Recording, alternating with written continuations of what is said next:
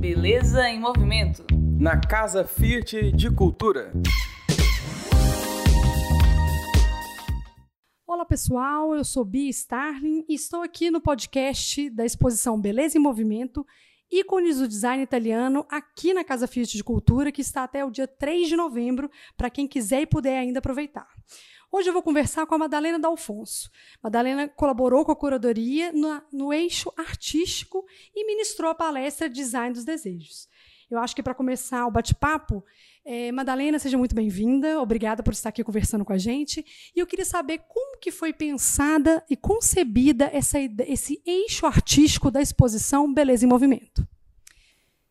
Olá, é um grande prazer estar aqui com vocês na Casa Fia da Cultura. Hum, então, a verdade é que o design é algo que tem que ser amado, é algo que permeia as nossas casas e que transforma também a nossa vivência, o nosso dia a dia.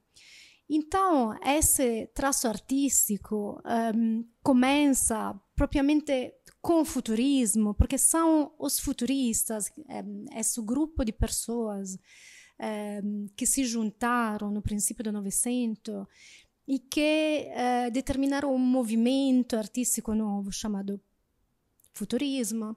São elas que, ao olhar eh, os objetos comuns, hum, compreenderam que eles têm uma carga poética incrível, porque nós convivemos com tudo isso, convivemos com não, cadeiras, uh, sofás, luzes, elementos que um, adquiriram no nosso dia a dia um significado novo, um significado de confiança, domesticidade, um, joia, alegria. Então, um, nós decidimos explicar isso desde o princípio.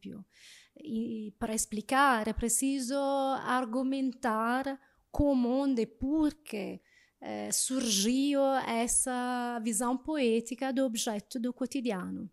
Foi nessa hora que o objeto ele é, sai um pouquinho da sua função comum e começa a ser pensado como ele é ocupado no espaço, que forma que ele ocupa, os espaços vazios, os espaços que são completados. E aí foi nessa, nessa perspectiva que foi pensada essa sala dos pressupostos artísticos, que é a primeira sala da exposição né, Beleza em Movimento, que foi pensado, não foi isso? Exatamente. No começo do, da industrialização, se percebeu que o objeto era aquele grande elemento que poderia ser um, transformador do dia a dia.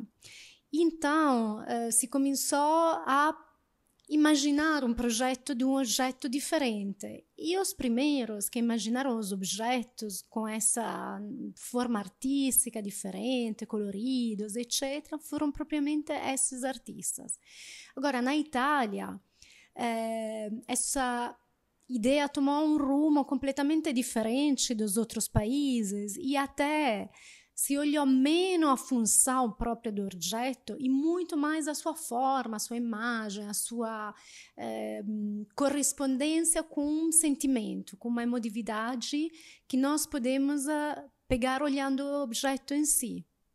Tem uma das características do design italiano que ela é, num primeiro momento, quando a gente fala, ela é uma surpresa, mas quando a gente olha os objetos, a gente percebe ela ali, que a gente fala da ironia, do humor e da ironia.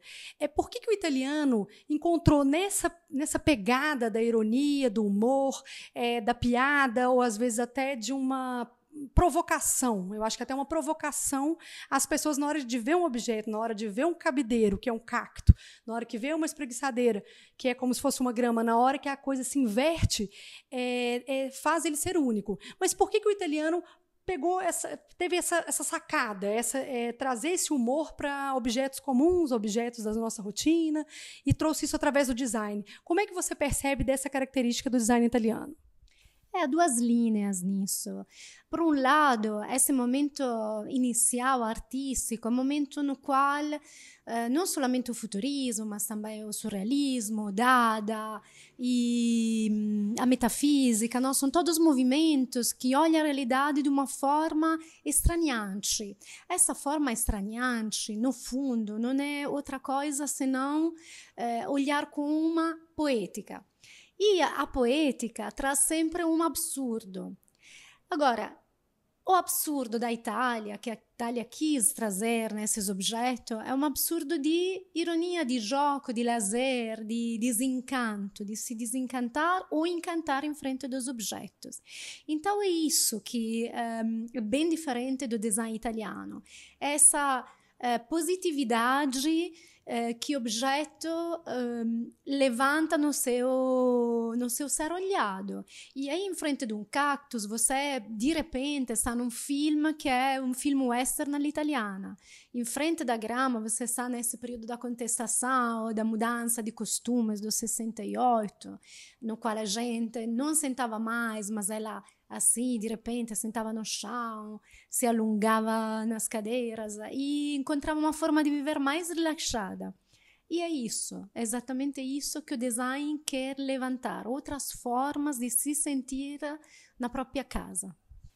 É, nesse período todo, talvez é, fazendo um recorte dos anos 50, 70, alguns nomes se destacaram, algumas pessoas, alguns designers que construíram uma, uma trajetória que é única e que a gente poderia ficar aqui horas falando de cada um. Mas tem um que a gente né, até poderia chamar de, do pai do design, que é o Dio Ponte. O que, que a gente pode contar um pouquinho dele? Qual que foi a, a grande sacada e a grande virada dele? É, ele é uma figura assim pouco mítica e que tudo tem a ver também com essa exposição, porque ele é uma figura interdisciplinar. Ele gostava de fotografia, tanto quanto de design, tanto quanto eh, de arquitetura. Então, a sua forma de entender eh, cada elemento, cada peça, cada projeto é uma forma é, diferente porque inclui o resto do mundo, inclui as outras disciplinas, integra é, materiais diferentes, formas de estar convivialmente juntos. Então, no fim, ele conseguiu também tudo isso sintetizado nas suas revistas, revistas como Domus, por exemplo, que foi fundada por ele. Então, ele divulgou muito essa sua visão. É, a gente pode falar também que na exposição a gente começa a falar um pouquinho desse Made in Italy. E alguns nomes se destacam, né? Que é o Grupo Memphis, o Gaetano Pesce, o Super Studio, Joey Colombo, Ananda Vigo.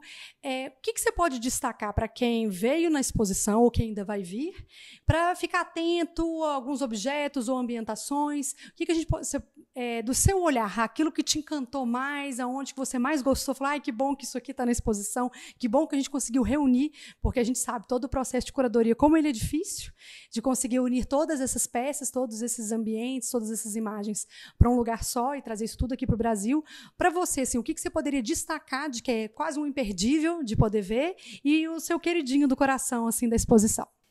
O que eu devo dizer é que é Bom, é propriamente isso. É muito complicado o trabalho de curadoria e o trabalho de curadoria não é só com o curador, é com o staff tudo. Então, fundamental também o trabalho de assim que foi feito aqui na Casa Fiat e no Brasil em geral. E o que nós conseguimos, acho, nessa exposição é uma atmosfera, uma atmosfera joiosa desse período todo.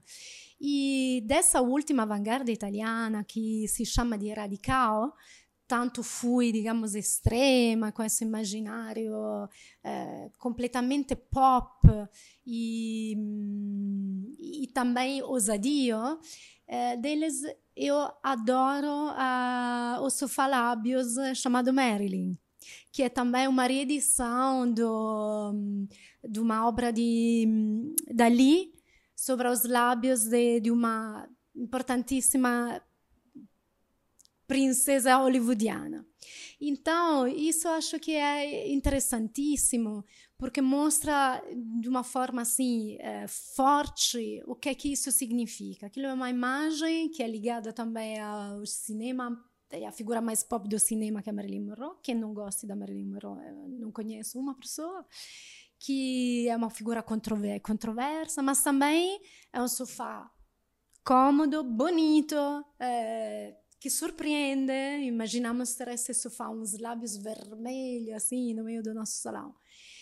E a outra peça que eu uh, gosto imenso, a peça do Gaetano Peixe, que é uma, uma, uma cadeira, uma poltrona que tem essa forma assim uh, bem redonda, bem gordona, como de uma mulher gordona, que é a forma de Gea, da Mãe Terra em todo o Mediterrâneo. E é uma enorme ironia, mas também é uma uh, tomada de consciência do papel da mulher que estava se afirmando nesse período, mulher que eh, parece que seja exclusivamente eh, nascida para ter filhos, para ser mãe, mãe da terra, etc. Mas na realidade essa, essa poltrona é também ligada a uma bola que é e quer ser a bola do prisioneiro, da prisão. Então nós também percebemos que essa que é a grande força da mulher também é a sua prisão. Ser mãe pode ser obviamente a maior é, não, prenda do mundo, mas por outro lado uma mulher não é só mãe, não fica só ligada ao imaginário da casa. Então eu acho que essas duas peças bem é, representam também a parte feminina é, do design italiano, mesmo sendo feita por homens. Verdade.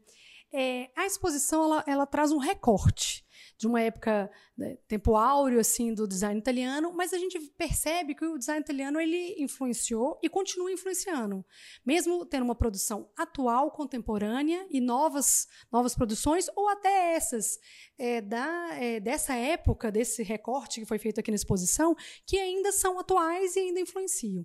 Para a gente ter, fechar essa nossa conversa, o que a gente pode falar de como que está o design italiano hoje? Qual que é os caminhos que ele está é, percorrendo, quais são os desafios que eles estão enfrentando, para a gente poder fechar sobre, é, falando desse design dos desejos, né? que, que busca o desejo, busca a perfeição, busca uma identificação, porque a gente só tem aquilo que a gente se identifica. Eu quero ter aquilo, aquilo me representa, aquilo faz parte de mim. Então, para falar um pouquinho dessa cena contemporânea e, se for possível, traçar alguma coisa para o caminho do futuro.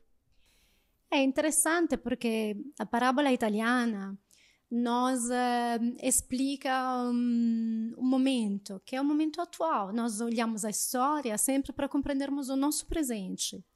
Então, uh, como é que, que acontece isso? Nós vemos que o design nasce no pós-guerra como, digamos, dimensão de, de, de, de massa, e é um momento no qual temos que reconstruir e não é uma reconstrução simplesmente não, das casas, dos objetos, é uma reconstrução social.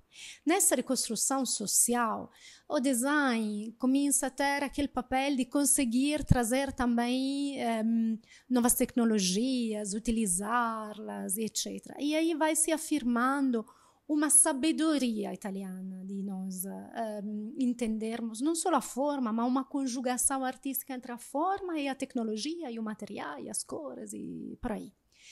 Aí, um, no final da nossa exposição, nós já estamos falando do Made in Italy. O que é, que é o Made in Italy? O Made in Italy é uma consagração de um sistema então não é uma questão de da pessoa ou do designer ser italiano.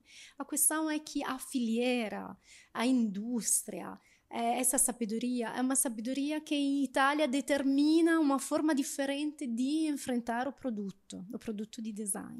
Então, na nossa contemporaneidade, nós podemos afirmar que o design italiano já não é feito só por italianos, mas pessoas que tenham, não, no mundo da globalização, um, ehm, que tenham interesse em se confrontar com essa dinâmica da forma, com essa vontade de uh, presença, de determinar appunto um imaginário novo, elas vêm na Itália e encontram uma capacidade de uh, realização disso. Então estamos vendo que o Made in Italy já não é só ligado a uma identidade nacional, mas muito mais perto do que o Brasil, que é uma multiculturalidade, uma multidentidade na qual uh, há umas características claras, uma regras e também uma vontade de se ver uh, interculturais. Ok, Madalena, muito obrigada. Então, eu encerro por hoje o nosso podcast especial com a Madalena D'Alfonso. Arquiteta italiana que colaborou com a curadoria da exposição Beleza em Movimento, ícones do design italiano, que está aqui na Casa Fiat de Cultura até 3 de novembro. É, muito obrigada e até a próxima. Tchau, tchau. Beleza em Movimento. Na Casa Fiat de Cultura.